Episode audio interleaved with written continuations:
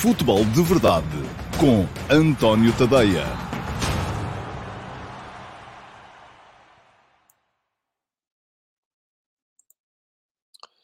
Ora, então, olá, muito bom dia a todos. Sejam muito bem-vindos à edição de hoje, que é quarta-feira, dia 2 de fevereiro de 2022, do Futebol de Verdade. Uh, hoje, uh, com a antecipação daquilo que vai ser a conclusão da jornada que começou no passado fim de semana da Liga Portuguesa e que uh, não terminou ainda porque uh, o Benfica e o Sporting um, e o Santa Clara e o Boa Vista, que jogaram ontem, uh, estiveram a jogar a Final Four da Taça da Liga. Ora, no caso do Benfica e do Sporting, jogaram no sábado, portanto tiveram o direito a adiar os seus jogos até hoje, quarta-feira, e por isso mesmo vão entrar em campo hoje o Benfica às 19 horas em casa contra o Gil Vicente, o Sporting às 20h45 fora de casa contra a Belenenses Chade. São dois jogos uh, que, conforme eu defini no título deste Futebol de Verdade, são dois jogos de sim ou sopas, uh, porque são dois jogos particularmente importantes, tanto para um como para o outro, tendo em conta aquilo que pode vir a ser o resto um, ehm, da época para Sporting e Benfica, sobretudo aquilo que pode vir a ser o resto da Liga Portuguesa para Sporting e Benfica. Porquê? Porque um, ehm, estamos a falar um, de uma distância que já é considerável para o do Porto, que segue na frente da, do campeonato com, neste momento, embora com um jogo a mais, uh, 9 pontos a mais do que o Sporting e 12 pontos a mais do que o Benfica. Ora, podem hoje Sporting e Benfica reduzir estas distâncias para, uh, respectivamente, 6 e 9 pontos, que são uh, o mínimo exigível para conseguirem manter-se ainda com alguma expectativa de poder chegar-se lá um, à frente. Ora, muito bem.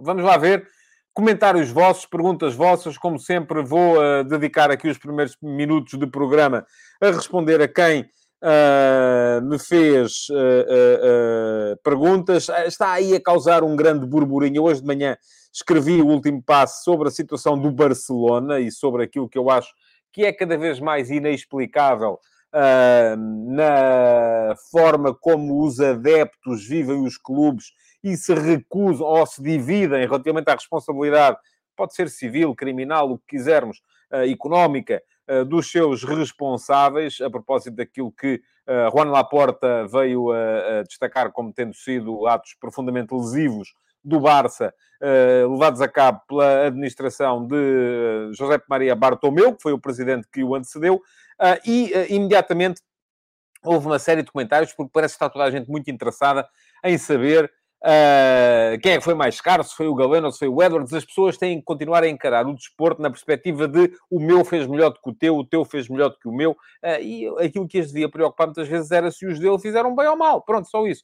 Mas eu já vou falar desse tema mais daqui a bocado, quando falar de mercado. E isto foi porque o uh, José Leal, um, via Instagram, acaba de me perguntar. Ontem alguém disse que o Edwards foi vendido mais caro do que o Galeno mas queria corrigir que também o Porto só pagou 50% porque era detentor dos outros 50%. Não é bem assim, uh, José. O uh, Porto era detentor de 50% das mais-valias que viessem a ser criadas. Não é a mesma coisa, mas também essa coisa dos passos partilhados, enfim, tem muito que se lhe diga. Uh, e só é importante numa perspectiva de revenda, porque se a ideia é contratar um jogador para ficar com ele, então aí tanto se dá ter 10%, como 20%, como 40%, como 80%, como 100% uh, desde que se tenha o direito de usufruto, que é isso que está em causa uh, no uh, negócio por Edwards. Mas eu já vou, daqui a bocadinho, voltar a esse tema, porque parece que está toda a gente, nomeadamente no Facebook, eu escrevi sobre o Barça, e as pessoas, como para me darem razão, que sentem os clubes para além de qualquer tipo de, de, muitas vezes, de racionalidade, um, vieram todas, uh, foi fazer comentários relativamente uh, a quem é que tinha feito o melhor negócio, quem é que tinha sido enganado, quem é que tinha... Enfim, nos casos Edwards e Galeno. Já lá vou, mais daqui a bocadinho, está prometido, até porque uh, vou falar sobre ainda o rescaldo de mercado que ontem foi feito por Ruben Amorim e por Nelson Veríssimo na antecipação dos jogos de hoje. Ora, muito bem, é a camisola amarela de hoje. O primeiro comentário, medalha de ouro, como quiserem, uh, foi para o M97, foi o primeiro a comentar o uh, futebol de verdade de hoje e, e pergunta-me ele, estatisticamente, José Sá é um dos melhores keepers da Europa. O Diogo Costa, o Maximiano e o Anthony também estão a realizar boa época, enquanto Patrício está em clara decadência, faz erro atrás de erro. Para quando, e ele continua a renovação na baliza da seleção. Ora, muito bem. O Rui Patrício uh, marcou uh, uma época e eu, francamente, por aquilo que ele tem feito na Seleção Nacional, não creio que seja ainda o momento para a renovação.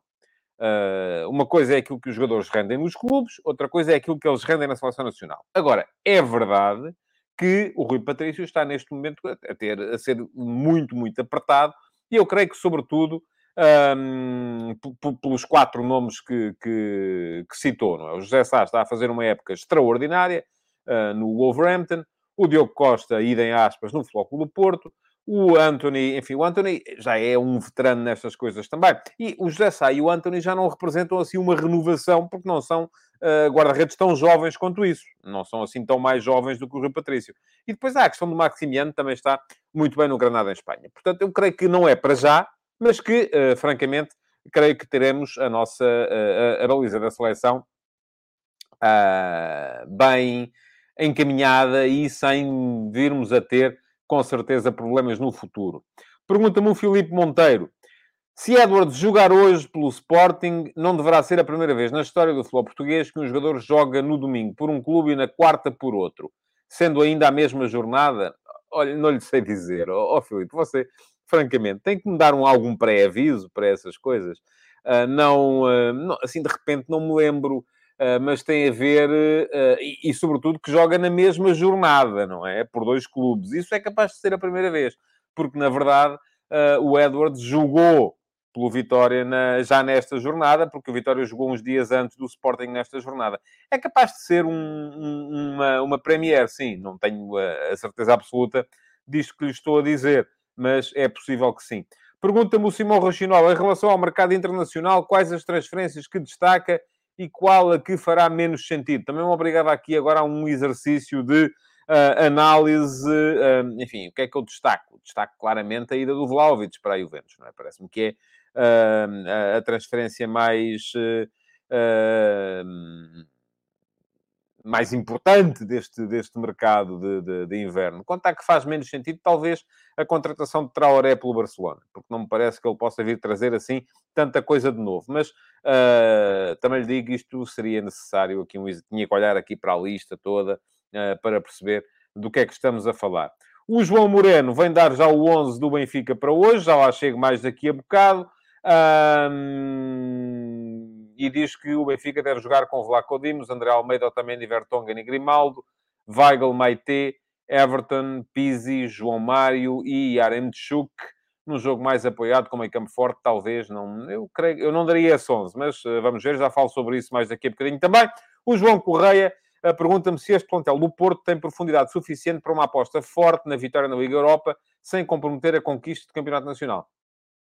Eu acho que depende muito da forma como correr o Porto Sporting um, daqui por semana e meia. O Porto ganhando ou empatando esse jogo pode tirar um bocadinho o pé no campeonato nacional e centrar-se um bocadinho mais na, na, Liga Europa. Agora, se perder esse jogo, pode vir a ser um problema, uh, de facto, e aí tem que se centrar muito mais aqui.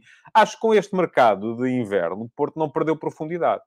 Uh, perdeu qualidade no 11, e sobretudo isso nota-se com a saída do Luís Dias, porque de resto um, sai Luís Dias, entra uh, Galeno, uh, sai Corona, entra o Fernando Almeida, uh, sai o Sérgio Oliveira, entra o Stefano Eustáquio, sendo que o Corona e o Sérgio Oliveira já não estavam a jogar como titulares, portanto não há aí perda de qualidade no, no 11 também. Mantém-se a profundidade, mas há perda de qualidade no 11, sobretudo por aquilo que se pronuncia como uma muito mais que provável troca do uh, Luís Dias pelo uh, PP. Creio que vai ser o PP quem vai pegar no testemunho. Ora, pergunta-me o João Romano, uh, não tendo regressado o Florentino, e não era fácil fazer regressar o Florentino, quem acredita ser a alternativa a Weigl, que creio ser totalista com Veríssimo? Maite parece ser para 8 e não se vê nenhuma solução óbvia neste momento. Pois não há. Eu creio que no dia em que não houver Weigl, uh, Maite vai ter que fazer de 6. Uh, mas uh, não há uma alternativa clara para a posição de Weigl e isso tem a ver com o tal desequilíbrio. Já vou falar disso também mais daqui a bocadinho. Uh, no, quando falar do mercado e da abordagem de Nelson de Veríssimo ao mercado do Benfica. Pergunta-me o Paulo Ribeiro, que eu já afirmei que não vejo circos televisivos sobre arbitragens. É verdade, sim, senhores. Depois pergunta-me Canal 11, Futebol Total, se eu assisto. Não, não assisto. E não assisto por uma razão muito simples. Eu dedico uh, o meu dia desde as 6 da manhã, que é quando me levanto para começar a trabalhar, até às 7 e meia da tarde uh, a trabalhar sobre futebol. Uh, e dedico o meu dia a, a, escrever, a ler, a ver um, sobre futebol. Quando chego à hora de jantar, a não ser que haja futebol em direto para ver, desligo do futebol. É a maneira de manter um bocadinho a minha sanidade mental enfim, eh, não tenho, eh, e tenho, acho muita piada a abordagem do Canal 11, aplaudo-a, hum, acho que é a abordagem correta, eh, mas àquela hora, eu, a não ser que tenha futebol em direto para ver, é que a minha vida não é. Vocês têm os vossos trabalhos, os vossos empregos, que não têm a ver com futebol, estão. No... E depois à noite, com certeza, usam o futebol para descomprimir. Para mim, não. Para mim, o futebol é compressão permanente, não dá para descomprimir a não ser que haja, de facto, algum... Enfim, se houver um entrevistado particularmente interessante, lá estarei com certeza, uh, mas de resto, o futebol à noite para mim é mesmo só para ver jogos em, em direto. Pergunta-me o Vasco Batista. Uh, achei estranhíssima esta abordagem do Barcelona, tanta penúria há seis meses para forte investimento agora contra a Aurea, Aubameyang, Ferran Torres, alguns a custo zero, Uh, mas ainda assim, pois, é verdade. Uh, aquilo que me parece e aquilo que tem sido dito pela direção do Barça é que uh, houve aqui uma, um, um crescimento da receita com base em patrocínios, ou há pelo menos essa, essa expectativa. E, portanto, uh, será um bocado por aí. E, bom, e uh, esgotei os 10 minutos que dedico antes de começar com o programa um, à uh, resposta a comentários vossos. Daqui para a frente, vamos a ver Uh, o que é que. Uh, e com certeza podem continuar a comentar, que se vier a talho de foice vou continuar a ler, mas não posso continuar a responder às perguntas uh, que chegam antes da ordem do dia, porque senão não faço aquilo que, que me propus fazer, que é a antecipação da, da, do, dos jogos que faltam da jornada e a abordagem ao mercado por parte do Nelson Veríssimo e do Ruben Amorim ontem. Ora, muito bem. Conforme já vos disse, está a passar aqui em rodapé, para quem me está a ver via YouTube, via Facebook e via Twitch, um, escrevi hoje de manhã sobre a situação do uh, Futebol Clube Barcelona e sobre uh, a conclusão da auditoria que foi encomendada uh, pela atual direção do Barça, a direção de João Laporta, à administração de José Maria Bartomeu, e foram encontrados vários indícios de pagamentos inexplicáveis, de pagamentos inflacionados. Diz-me o Paulo Neves que eu continuo a só comentar os do YouTube. Ó oh, Paulo, não, é que só dá para colocar perguntas antes da ordem do dia no YouTube. Uh, mas agora está aqui no seu comentário que veio via Facebook, está a ver? Pronto. Agora, as perguntas antes da ordem do dia são exclusivo do YouTube. Já, já tinha dito isso. É assim que funciona. O, um, o, o futebol de verdade uh, é, tem bom remédio, Paulo. Mude-se para lá. Está lá. Começa a ver no YouTube em vez de estar a ver no Facebook. E também já... E, e aqui são os primeiros. Aqui só fa... aquilo que eu faço é beneficiar quem são os primeiros. Uh, aqui é por ordem de chegada mesmo. Não há outra forma de escolher as, eh, as perguntas. Bom, estava a dizer. Hum, portanto, quem quiser saber o que eu penso sobre o tema e sobre aquilo que eu acho que é, de certa forma, alguma irracionalidade com que as pessoas encaram uh, a gestão dos seus clubes, porque se mantém até ao fim. Um, uh, uh, se mantém até ao fim a, a, a, a apoiar os, quem comprovadamente usou os clubes, um, e isso uh, acaba por. Mas continua a defender. O João Vale Azevedo, por exemplo, já tinha sido destituído e continuava a ter defensores acérrimos, como quase todos os uh, presidentes destituídos têm defensores acérrimos em qualquer clube, porque as pessoas aquilo que lhes interessa sempre é, primeiro, se é do meu clube, tem razão, Uh, e quem, está, quem não tem razão é quem está contra, são os jornalistas, esses malandros, são os oposicionistas, esses malandros, que só estão aqui a querer desestabilizar, que é aquele verbo que se emprega muito no, no futebol. E, em segundo lugar, uh, mas em segundo lugar também depois vem aquela outra ideia de que uh, quando a pessoa é destituída, um, enfim, foi uma injustiça, mas nós não pensamos isso. O sentimento de pertença que temos para com o nosso clube um, não nos leva a pensar a mesma coisa, e também temos com certeza um sentimento de pertença relativamente ao nosso país, um, mas... Uh, não nos leva depois a olhar para os criminosos de colarinho branco que vão sendo acusados e, e, e, e, e alguns deles uh, julgados e culpados, uh, e também a continuar a desculpá-los porque também são do nosso país, não é? Não, aí não, aí já são todos uns malandros que andam a roubar o erário público e tal. Esta forma de, de, de pertença ao, ao clube é uma coisa que a mim me ultrapassa. Uh, não, não, não creio que, que, que, que, faça nenhum sentido. E foi a razão pela qual, aparentemente, para não dividir o Barcelona, o uh, Laporta uh, optou por não uh, processar judicialmente o Pepe Bartomeu relativamente àquilo que foram crimes com, aparentemente cometidos, ou pelo menos revelados pela auditoria, no Barcelona. Quer unir o clube porque tem uma uma, uma, uma forma de, eh, de olhar para a coisa uh, e, tem, e tem a necessidade de ter toda a gente à volta da equipa para conseguir pelo menos o quarto lugar na Liga Espanhola e chegar à, um, à próxima uh, Liga dos Campeões. Ora, muito bem. Isto explica, de certa forma, e, um, uh, que depois as pessoas olhem para o seu clube de uma forma tão apaixonada, tão às vezes irracional, porque o amor e a paixão são fenómenos pouco racionais, é preciso convir, um, que depois tudo o que lhes interessa é tentar puxar a brasa à sua sardinha. Já nem os profissionais fazem isso. Já nem os jogadores e os treinadores fazem isso porque sabem perfeitamente que hoje estão a jogar aqui e amanhã estão a jogar ali e, portanto, já não entram nessa, nessa ideia de defender a, eh, a todo o custo o emblema que, que trata. Não, nada disso, já não fazem. Só mesmo os adeptos é que continuam a fazer isso. E isto vem a propósito uh, da, da, do debate que se gerou no post de Facebook que eu fiz hoje a propósito do último passo. Quem quiser ler já sabe, pode ler em tadeia.substack.com. Uh, e que uh, começou a, a colocar-se muito mais na, na, no lado da questão quem é que foi mais caro? Se foi o uh, Edwards para o Sporting ou se foi o Galeno para o Flóculo Porto. Francamente, acho isso absolutamente irrelevante. Quem é que foi mais... Mas o que é que interessa se foi mais caro este ou se foi mais caro aquilo? E depois, enfim, temos que uh, separar aqui duas coisas. Pronto, mas vamos entrar na lógica. A questão é se foram caros ou não. Eu acho que foram os dois caros. Tanto um como o outro.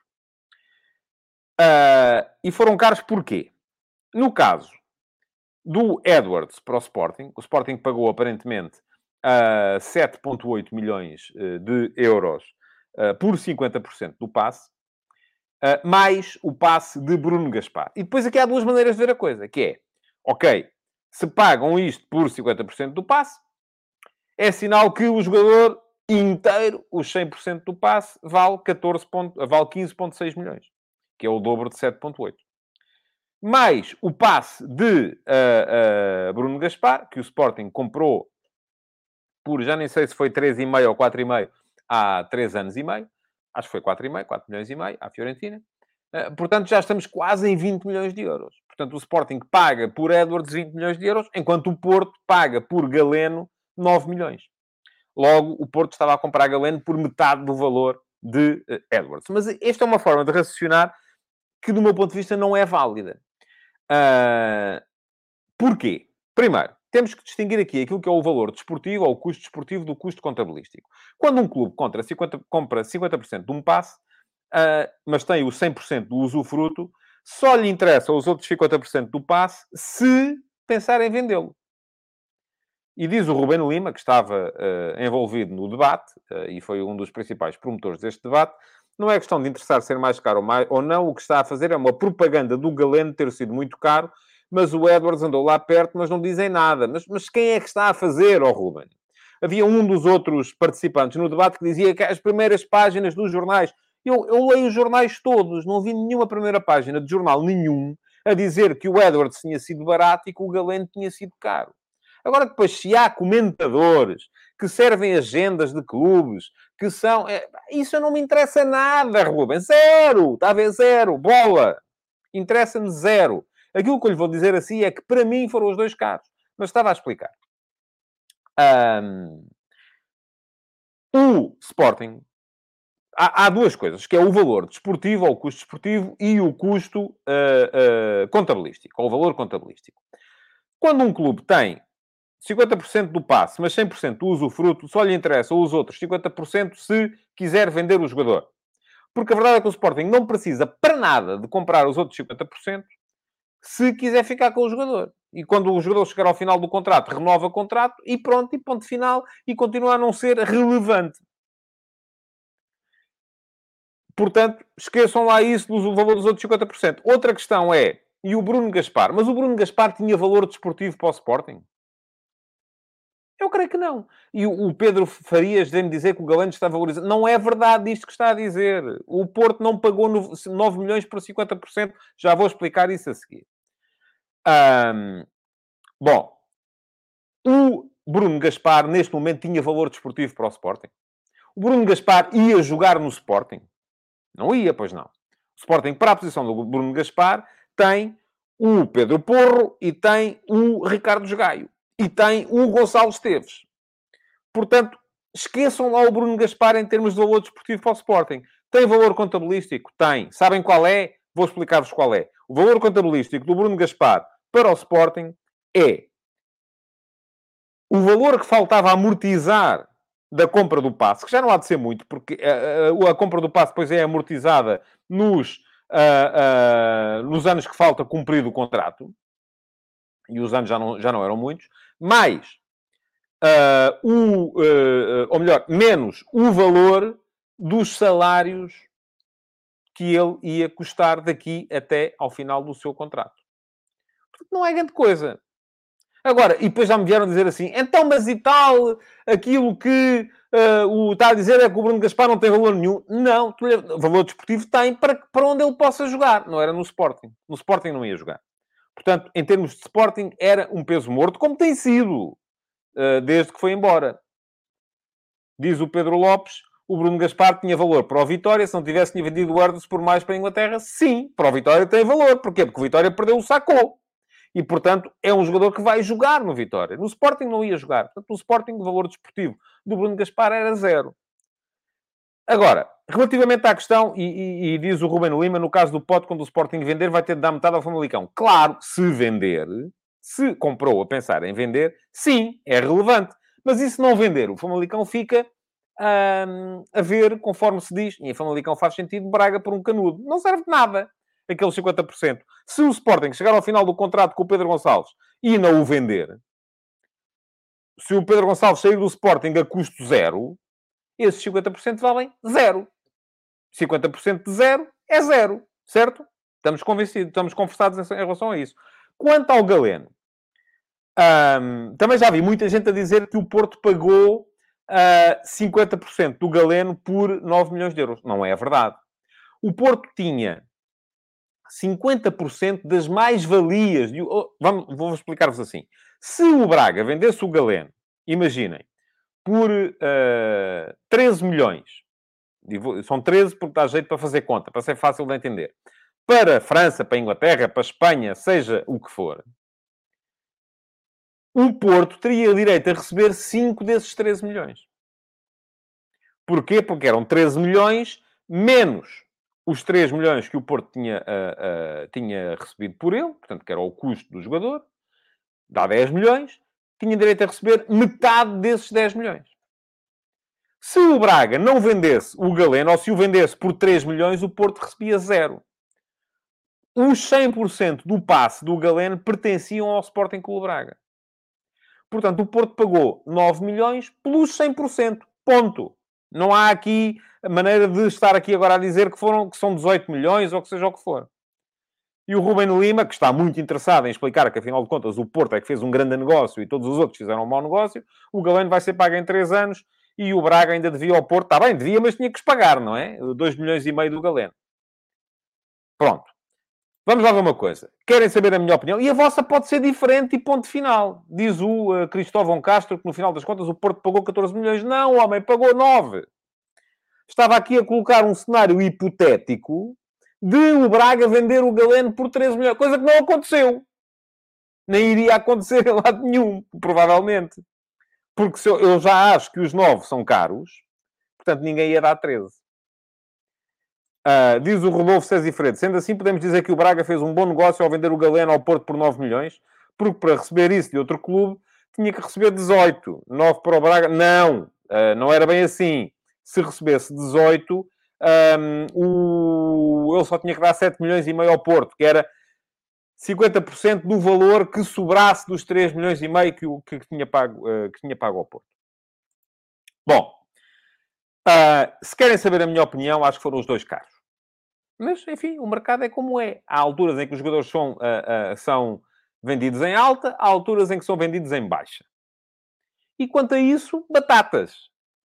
Porque os negócios fazem-se na altura das boas oportunidades. Por exemplo, se o Porto tivesse conseguido vender o Corona há dois anos, tinha feito, se calhar, 20 ou 25 milhões, e como vendeu agora, só fez três. E fez muito bem em vender, se querem saber a minha opinião. Agora, eu acho que foram os dois caros, muito francamente. Mas, aí está, o Vitória e o Braga tinham a faca e o queijo na mão. Se querem os jogadores, paguem. Ponto. E não há mais conversa. Se não querem, ok, ficam vocês ficam com o dinheiro e eu fico com os jogadores. Ponto final. Não é? E é assim que o mercado funciona. Uh, não me parece que tenha havido aqui, uh, nestes dois casos, nenhuma uh, marosca, conforme muita gente já, já estava a querer também implicar. Um, agora, é preciso termos em conta que um, não há aqui interesse nenhum em, em, perceber quem é que fez melhor, quem é que fez pior. Bom, vamos lá ver. Ontem, o Ruben Amorim e o Nelson Veríssimo falaram sobre o mercado. Uh, as explicações do Ruben Amorim sobre o Tiago Tomás e o Giovane, uh, enfim, são aquelas que se esperava. Tiago Tomás estava com pouco espaço, Giovane também, aparentemente, uh, não tinha assim tanto espaço quanto isso. vem o Edwards, na lógica. E agora, atenção, estou aqui a separar o custo contabilístico das operações do valor que elas podem ter do ponto de vista desportivo. E aí acho que o Edwards pode vir a ter muito valor para o Sporting, porque não há nenhum jogador no plantel do Sporting a fazer aquilo que ele pode vir a dar. Da mesma forma que acho mais duvidoso que Slimani possa vir a ter esse valor em termos de custo, eh, comparado com o custo salarial que vai ter. Mas, enfim, isto é o futuro que nos vai dizer. Eu aqui, enfim, nem é uma opinião, estou-me a deitar a adivinhar. Bom, em relação ao Edwards, parece-me que uh, foi uma excelente operação para o Sporting, do ponto de vista desportivo, apesar de achar que é uma operação que fica muito cara do ponto de vista contabilístico. Um, e em relação ao Slimani, a explicação dada pelo Ruben Amorim, enfim, é a única explicação plausível do ponto de vista do jogo jogado. E faz algum sentido, vamos lá ver, o Sporting está a jogar mais próximo da área do adversário, está a cruzar mais vezes, precisa daquele avançado. Agora, só quando vir a funcionar é que eu vou perceber o que é que vai acontecer. Nessa altura vai acontecer o quê? Sai o Paulinho entre o Slimani? O Sporting passa a jogar mais por fora e a cruzar mais? Mantém o Paulinho e o Slimani e abdica de um dos outros dois? Uh, do Tiago Tomás ou do Sarabia ou do Edwards? Enfim, vamos a ver. Aquilo que... Uh, e o Paulo Neves estava a dizer, desculpe, ontem disse taxativamente que Slimani não irá, não irá ser opção A. E não vai. Disse ontem, digo hoje e direi amanhã, até voltar a acontecer. Porque não me parece. Pergunta ao Rodolfo César e Fredo se podem o Paulinho e o Slimani jogar juntos. Acho que não. Mas vamos a ver. Nestas coisas, acho que o modelo do Sporting não comporta esse tipo de situação. Agora, pode o Ruben Amorim evoluir para esse modelo? Talvez. Vamos ver. Vamos ver. Não vai ser assim de repente, com certeza. Uh, o Josias pergunta-me se eu sei se o Slimani vai ganhar mais que o Edwards. Eu acho que sim, homem, não sei, não vi o recibo salarial de um e do outro, mas uh, não estou a ver a coisa de outra maneira. Bom, quanto ao Nelson Veríssimo, confesso, fiquei um bocadinho mais perplexo uh, quando vi o treinador do Benfica dizer que o mercado correu para o Benfica conforme previsto. pronto, se calhar percebemos todos mal quando o Uh, o Benfica anunciou, o Nelson Veríssimo anunciou no início do mês que a ideia de, um, de, do Benfica para este mercado era reduzir, era emagrecer, era perder os jogadores. No fundo, acabaram por ir dois, Ferro emprestado pelo Ayduk Split e o uh, Jetson, aparentemente, uh, para o uh, Besiktas, embora possa vir a ser emprestado. Um, e, um, e o Benfica continua a ter um plantel que é ao mesmo tempo vasto, e que é ao mesmo tempo desequilibrado. Porque ainda há bocadinho que alguém me perguntava, isso não há Weigl, quem é que, uh, quem é que joga? Pois não há. Não há ninguém. Isso não há Grimaldo, quem é que joga? Bom, pode jogar o...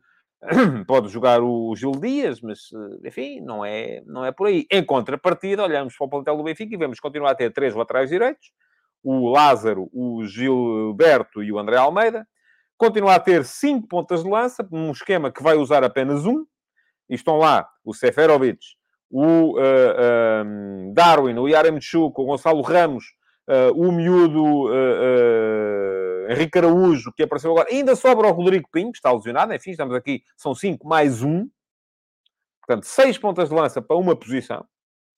É? E até admito que aqui, pronto, ok, o Henrique Araújo pode jogar pela equipa B de vez em quando, um, tal como tem cinco centrais para quatro, uh, para duas posições, ok, mas também o Tomás Araújo pode jogar abaixo de vez em quando na equipa B, ok, está certo, uh, mas depois não há um suplente para o Grimaldo, não há um suplente uh, para o, um, para o Weigl, enfim, o Benfica tem seis jogadores para três posições de meio campo, parece-me equilibrado. Estão lá o Weigl, o João Mário, o Pizzi, o Tarapto, o Paulo Bernardo e o Maite. Está certo? Dois jogadores mais físicos, Paulo Bernardo e Maite. Três jogadores mais criativos, João Mário, Pizzi e Tarapto. E um seis, que é o Weigl. Portanto, o plantel continua a ser desequilibrado. Até admito que não seja assim tão vasto. Enfim, tem aqui um lateral direito a mais e, do meu ponto de vista, dois pontas de lança a mais. Agora, a questão aqui é, e, sobretudo, não se criam aqui condições para poderem jogar ou para poderem ser promovidos os jogadores da equipa B. E se há aqui uma ideia de criar aqui um processo de promoção dos jogadores da equipa B, então é preciso abrir vagas acima. Porque, vamos lá ver uma coisa. O Henrique Araújo, o Gonçalo Ramos, o Tomás Araújo, o Paulo Bernardo não vão aparecer a jogar enquanto lá estiverem os outros. Porque então aí então aí, se é para os a jogar e os outros são mais bem pagos e, é para jogar os miúdos, então deviam ter despachado os outros. Agora, não conseguiram, está certo, aceito, é difícil, são jogadores que estão em baixa neste momento, já o expliquei ontem e anteontem e na semana passada e, por aí fora. Um, agora, não me venham a dizer que foi tudo como previsto, porque eu, enfim, não, não acredito, desculpem lá. Bom, hoje há dois jogos, conforme já disse, logo às sete da tarde, Benfica-Gil Vicente. Uh, o Benfica sem uh, continuar a não ter Lucas Veríssimo, Rodrigo Pinho e Seferovic, mas vai aparentemente recuperar já o Otamendi. Vamos ver se joga, porque uh, veio, da, da, veio da América do Sul há pouco tempo. E Rafa, que regressa da infecção de Covid-19. Um, depois dúvidas no 11, enfim, lateral direito, eu creio, enfim, não, não vejo razão para não continuar a jogar o Valentino Lázaro, muito sinceramente, acredito que vai ser ele. acredito que vai ser mantido o esquema 4-3-3. Acredito que, uh, por mim, Paulo Bernardo voltava para a posição de Maite, mas vamos ver o que é que vai acontecer. Um, tal como acredito que possa eventualmente aparecer o Gonçalo Ramos em vez do Yaramchuk. Embora isso seja quase que uma sentença de morte para o Yaramchuk no Benfica. Uh, Yaramchuk precisa de ganhar confiança e não é a sair do 11 que ele vai ganhar confiança. E o Benfica investiu muito nele, foram 17 milhões de euros no último verão, e eu continuo a achar que é um bom jogador e que é um bom ponta de lança. Uh, não necessariamente para um esquema de 4-3-3, mas vamos ver. Do outro lado, uma belíssima equipa, a equipa de Gil Vicente, uh, aparentemente com o seu 11 de gala, que ultimamente tem tido o Lotei em vez do Murilo. Um, Gil Vicente ganhou 3 dos últimos 4 jogos. nos últimos 10 só não marcou duas vezes. Uh, foi uh, no jogo da taça contra o Lessa, enfim, um jogo que terá sido encarado com uh, um espírito que não, será, não terá sido o mais indicado, e depois no jogo contra o Sporting. e um, em contrapartida, o Benfica de Nelson Veríssimo vem com duas vitórias, dois empates, duas derrotas. Portanto, vamos lá ver, é um jogo fundamental para o Benfica. Fundamental. O Gil Vicente é uma das melhores equipas do nosso campeonato daquelas de classe média. Uh, e por isso mesmo é um jogo fundamental em que o Benfica, e estão aqui a dizer que o Yaremchuk uh, não está convocado porque está uh, lesionado. Bom, muito bem. então, nesse caso, não joga. vamos lá ver. É um jogo fundamental para o Benfica. Porquê? Porque o Benfica, depois de ter perdido a taça da Liga, este é o momento em que tem que dar resposta.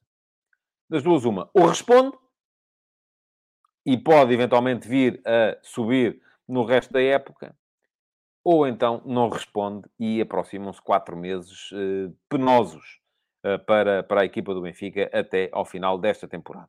Depois, 19 e 40, uh, 20 e 45, assim é que é.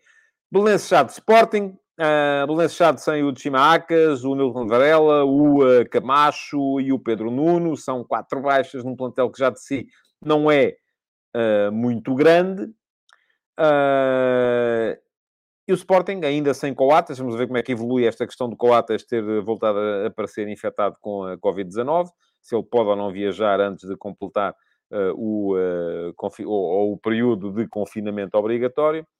Um, e com um efeito que eu tenho alguma curiosidade de ver na equipa do Sporting mais logo, é que o Sporting tem em risco, isto é, com a um cartão amarelo da suspensão, o Ricardo Gaio, Pedro Porro, uh, o João Palhinha, o Pedro Gonçalves e o Sarabia. São cinco jogadores. Vem aí a seguir o Famalicão em casa. E depois, o Flóculo Porto fora. Será que o Sporting vai correr risco de chegar ao jogo com o Famalicão com estes jogadores à bica? E depois, eventualmente, ficar sem eles para o jogo com o Porto? Ou será que alguns deles vão forçar hoje um, o cartão que os afastará do jogo com o Famalicão? Famalicão, atenção, não é má equipa, é, foi a equipa que mais se reforçou no uh, mercado de inverno em Portugal, mas depois apresentarem-se com a folha limpa no jogo contra o Flóculo Porto. Uh, ou então uma terceira opção, que é deixar correr. Deixar correr e perceber, enfim, se alguém ficar fora, ficou, ponto final. E encarar o jogo com essa, com essa perspectiva. Uh, não sei, estou curioso de ver como é que o Ruben Amorim vai gerir isso. O Sporting também, este é um jogo uh, de uh, sim ou sopas. E diz o Ruben Lima, em relação a isso, ele que meta o Gonçalo na lateral. Enfim, eu também acho que seria difícil serem os dois suspensos, o Porro e o Gaio. Enfim, era, era, era tipo cada tiro, cada mel. Mas vamos a ver. E eu acredito, uh, porque me parece de facto que o, uh, o Ruben Amorim, o seu homónimo Ruben, tem muita confiança no miúdo Gonçalo Esteves. vamos ver como é que vai correr. Não creio que vá ser Gonçalo Esteves a jogar no Dragão contra o Porto mas, enfim, uh, uh, porque também não me parece que seja possível ficarem os dois uh, castigados, os dois laterais que estão à frente. Enfim, agora, está, e quando o Ruben está a dizer isto, com certeza queria que fosse o Bruno Gaspar a jogar. mas não, não ia ser. Não era isso que ia, que ia acontecer, com certeza. diz o Alcides Correia que o Amorim já disse não liga nada a isso dos cartões, se não jogar um entre o outro. Está bem, eu não liga nada, mas... mas liga-se sempre um bocadinho. Isto é, é, às vezes há filmes que se mandam cá para fora uh, e outros que são aqueles que são a verdadeira realidade. Bom, este é um jogo que também é fundamental para o Sporting, porque o Sporting vem moralizado com a conquista da Taça da Liga, mas para uh, poder uh, encarar o resto da época com otimismo, tem que manter a pressão em cima do Porto. Porque se o Sporting, eu já o tinha dito, o Sporting tem que chegar ao Porto no limite dos limites a seis pontos do Porto.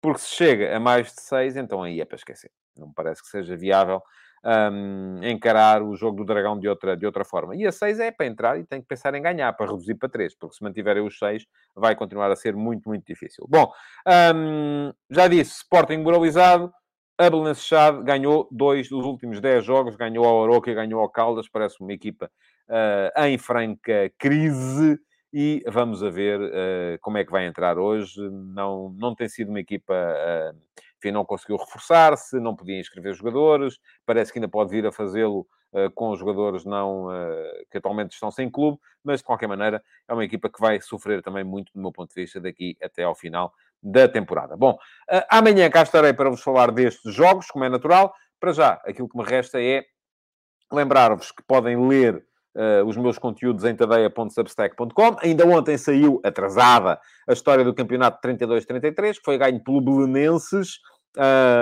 no ano em que, atenção, adeptos do Boa Vista, uh, no ano em que o Boa Vista tentou a introdução do profissionalismo no futebol português. É uma história engraçada de se, de se contar e de ler. Portanto, se quiserem dar um salto, está lá o texto já, ter saído no domingo, saiu só ontem, têm que subscrever, tadeia.substack.com, deixem o vosso e-mail, subscrevam, para receberem os conteúdos que eu vou escrevendo, as tais horas que eu dedico ao futebol entre as seis da manhã e as sete da tarde, um, é para produzir esses conteúdos e por isso mesmo depois não estou a ver programas sobre futebol à noite. Um, de resto, uh, amanhã cá estarei para vos falar dos jogos de mais logo. Um, Resta-me dizer-vos que podem uh, continuar a deixar o vosso like, partilhar, continuar a comentar e voltar amanhã para mais uma edição do Futebol de Verdade. Muito obrigado por terem estado aí, então, e até amanhã. Futebol de Verdade, em direto de segunda a sexta-feira, às 12h30